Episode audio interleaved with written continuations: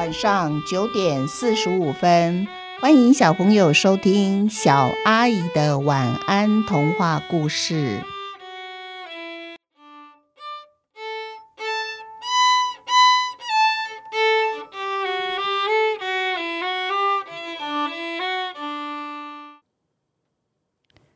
小河清悠悠二，有一座桥横跨了在小河身上了。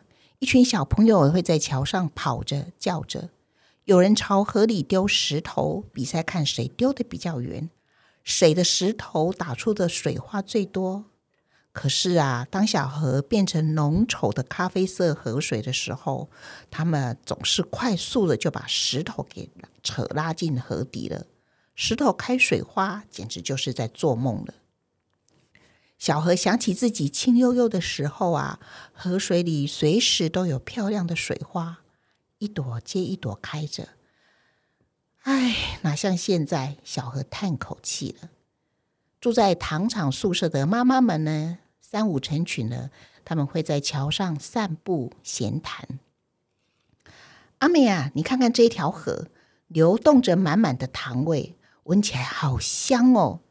今年糖厂动工。废水就从这条小河流出去了。听说以后年年都会这样哎，所以呀，这条河一旦变色，我们就知道哇，糖厂开始动工要生产糖喽。小河清悠悠的时候呢，住在糖厂宿舍的人们，不管大人小孩，都喜欢在黄昏的时候站在桥上闲谈玩乐，因为风吹河水动，再也凉快不过了。小孩子呢，更喜欢在桥上玩追跑的游戏，想象掉到河里的刺激，他们追跑起来就更勇猛、更带劲了。可是，当小河变色了，妈妈们谈天的时间变短了，很快的，大家都回家准备做晚饭，只有小孩子不受影响，继续留在桥上尽情的玩耍。桥两边的栏杆上站着一个小朋友。哇！其他的人在桥面上就开始加油，加油声不断的，真是有够热闹的。小河呢，被这一股热闹的吵闹声给吵醒了。他想看看到底现在桥上发生了什么事情。他往上一看，哇！天哪！小河觉得自己真是一阵晕眩，赶紧把头低下来，因为啊，栏杆上两边各站一个小孩。他们在栏杆上面比赛走路，哎，就从桥的这一头走到另外一头，没有掉下去，要走的比较快的人就是赢了。掉下去，哦，小河想到这三个字，为一阵的翻搅出了一点小波浪。他衷心的祈祷着，如果他们要掉下来，最好就掉到桥面上，而不是掉在河水里面。番茄的外面裹着一层蜜糖，叫做糖葫芦。如果小孩全身裹着河水里的糖浆，咦，真不知道该叫他什么呢？可惜老天爷没有听到小河的请求，其中一个小孩失去平衡了，果真扑通扑通的，他掉进河里了。小河明白自己其实没有多深。小孩子掉下去也不会有生命危险，而桥上的小孩也都知道，掉进去那个人站起来的话，河水根本就到不了他的胸口呢。所以啊，大家都对着河里的小孩哈哈的大笑。小孩子们笑得前仰后俯的说：“糖人，糖人，有一个糖人在河里呀！”这时候有一个大人看见了。大声的喊着：“夭寿死囡仔，阿雄啊！你伫水沟仔内底创什么代志呀？规条水沟仔拢是糖浆流出来的糖水。我等下就要去恁兜，甲恁妈妈讲，讲你伫水沟内底算，赶紧搞起来！哇，这就是糖厂宿舍的风格。宿舍里任何一户人家的孩子，全糖厂宿舍的父母看见的都有管教的权利和义务。所以呢。”小孩子做坏事，父母没看见，不代表你没事哦。其他人的父母看见啊，一顿骂免不了。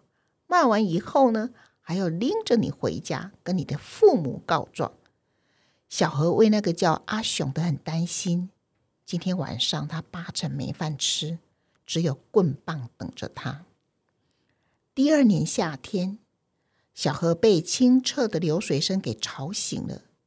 他发现自己，哇，又恢复原来的透明清澈。努力的再闻一闻，哇，已经闻不出糖味了。这时候，太阳落到山的另一头，天色渐渐昏暗。小河又开始唱起他那一首最喜欢唱的歌。许多新朋友呢，陆陆续续的又搬到小河来住了。小鱼、小虾和蛤蜊，连那令人讨厌的水蛇都来凑热闹呢。小河像去年夏天一样，好热闹哦。现在小河终于明白他的身份了。他不只是把糖厂宿舍一分为二的分建小河，冬天它具有排除糖厂废水的功能。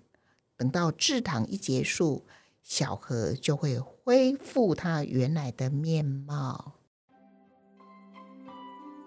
我们一起想一想，其实糖厂那条小河不止把宿舍分成两半。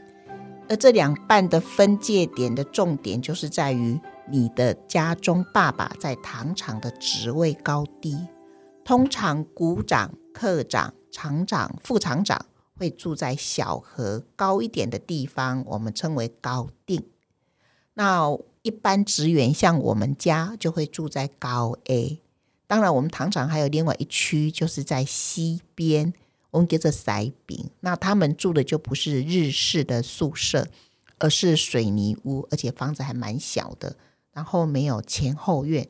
这是当时我们龙岩糖厂分宿舍区分的那三个区块，所以那一条小河虽然说是一个分界点，那也从小孩子们回家的方向，大约可以看出他们家的爸爸在糖厂的职位。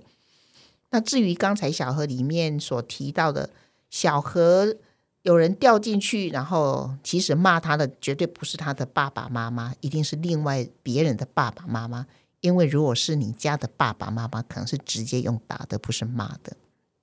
那当时糖厂，当那个年代没有手机嘛，啊，我们糖厂没有关系。虽然没有手机，不管你在糖厂区哪一个遥远的地方。只要我妈妈通常都站在我家门口，然后大声叫我的名字，叫完以后她就回屋里哦哦。但是你说她没有手机的时代，我是如何能够快速的知道她在叫我？哎，因为有很多传声筒，就是左邻右舍，然后只要听到的路上有人听见的，然后他们就会把话一直传。好，比如说 A 妈妈听到，她走着走着碰到 B 妈妈，会问她说：“啊，你有看到那个某某人家的女儿吗？她妈妈在叫她。”于是咪妈妈就继续走。如果刚巧我走着走着，我遇到了咪妈妈，B 妈妈就会跟我说：“你赶快回家，你妈妈在叫你，你要挨打了。”是啊，我是要挨打，因为我不知道到底我妈妈这一声叫我的那个声音一传出去，这个口令到底已经传多久了？所以我得我通常都是拔腿就跑，真的，因为我不知道多久。如果越久，我妈妈越生气，所以我就得快速的跑回家，尽量在她火气还没上来之前，站在她前面问她说。有什么事情？对，因为我妈妈通常找我，就是她叫我做事，而我妈妈性子急，她希望她叫我的时候，马上我能够出现。哇，那我妈妈如果知道的话，她应该要希望有个小叮当任意门，对不对？让我这样，她一叫我，我门一开就站在她前面了。可惜我妈不知道有这东西，不然她应该会去买一个。